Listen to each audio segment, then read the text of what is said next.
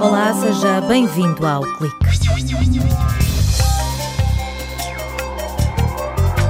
Económica, ecológica e eficiente são os trunfos da técnica usada por Emanuel Capella para separar duas classes de aminoácidos. Uma descoberta que abre caminho à comercialização de suplementos alimentares para desportistas mais baratos.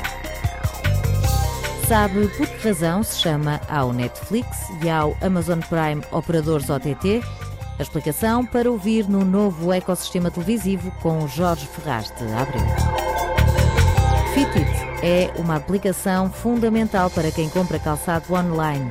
Instalado na incubadora de empresas da Universidade de Aveiro, o projeto foi um dos vencedores do Startup Momentum, um programa de apoio para finalistas do ensino superior.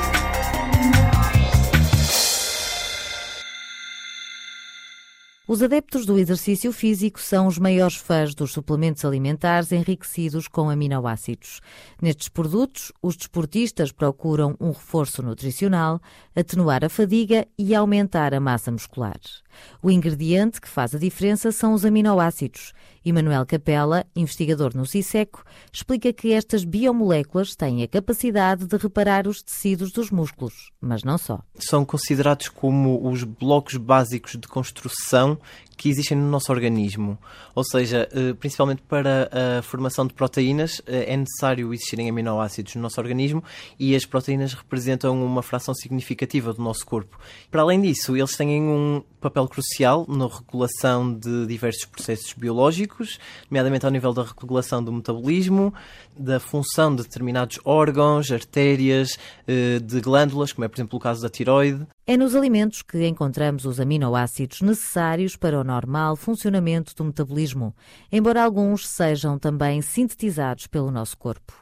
No caso dos aminoácidos presentes em suplementos alimentares, eles são obtidos através de diferentes métodos. Conseguimos cortar as proteínas aos pedaços, digamos assim, de forma a conseguirmos então ter uma mistura de todos os aminoácidos que constituíam essas proteínas.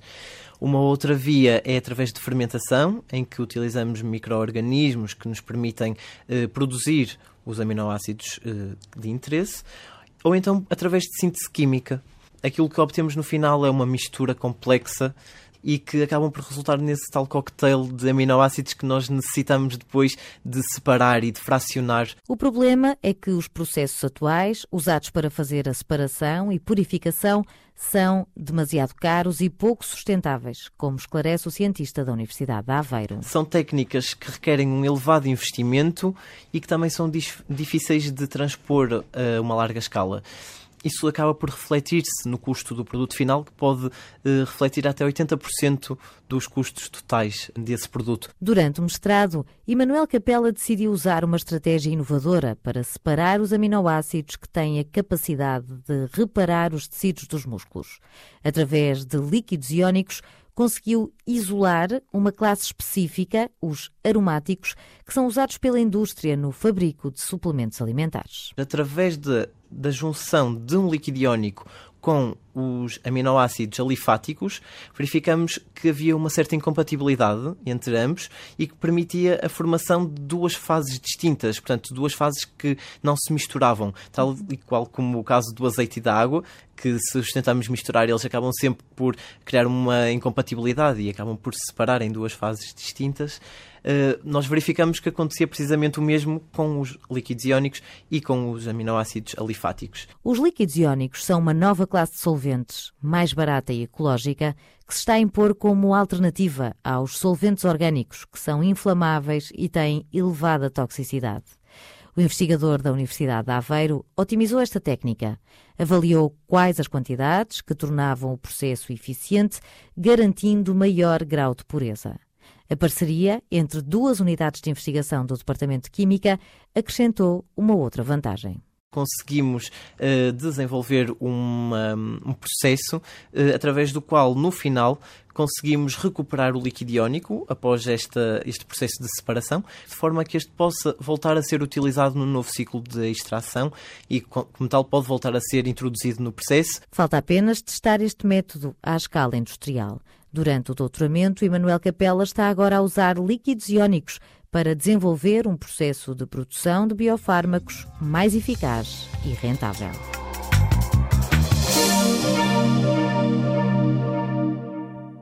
Esta semana vamos conhecer os operadores OTT e a experiência de utilização associada ao consumo destes serviços. O tema está em destaque no novo ecossistema televisivo com Jorge Ferraz de Abreu, um dos coordenadores do grupo de investigação Social ITV do Departamento de Comunicação e Arte.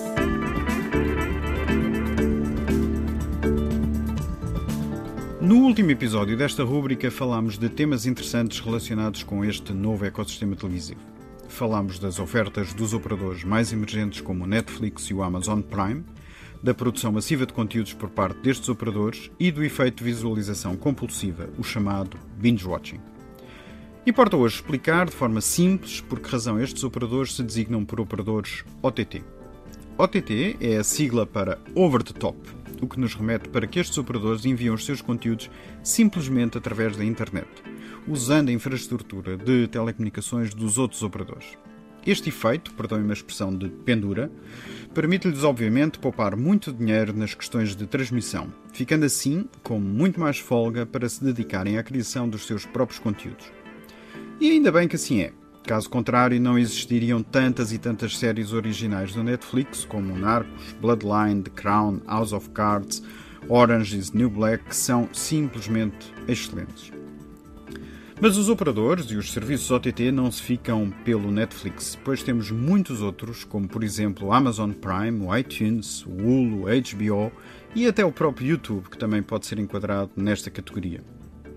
Finalmente, e para terminar a rubrica de hoje, deixamos-vos com uma reflexão que muito nos tem motivado do ponto de vista da nossa investigação e que se relaciona com a experiência de utilização associada ao consumo destes diversos serviços que são disponibilizados em Smart TVs, media players como a Apple TV ou até em boxes de alguns operadores. O que acontece atualmente é que cada um destes serviços é oferecido através da sua própria aplicação, criando uma experiência de utilização baseada numa espécie de silos de conteúdos. Ou seja, se eu estou a ver um conteúdo no YouTube e depois decido ver um conteúdo do Netflix, tenho que primeiro sair da aplicação do YouTube e em seguida entrar na aplicação do Netflix, sendo este entra e sai de aplicações o que existe no panorama atual. Porém, será que é esta dinâmica que realmente proporciona a melhor experiência de utilização? Bem, deixamos-vos por hoje com esta questão. Uma pergunta para reflexão aqui deixada por Jorge Ferraz de Abreu, docente e investigador na Universidade de Aveiro.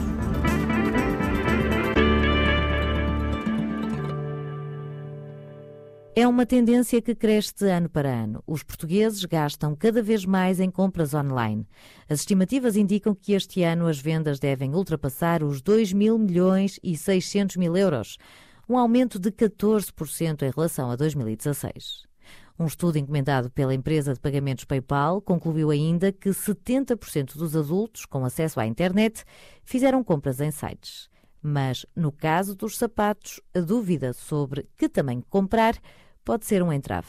Miguel Araújo, um dos fundadores da Fitit, explica porque é tão difícil acertar no número. Quando falamos de roupa, falamos de seis tamanhos, naturalmente existe uma margem muito maior do que existe no calçado. No calçado, se formos desde o 20 até ao 45 já temos ali 25 tamanhos diferentes. O próprio facto de não existir um padrão. Os moldes, por exemplo, nem sempre são uh, exatamente os mesmos. Quando eu digo que aqui é um 45, pode não ser exatamente um 45 para, para outra empresa e até para outro fabricante.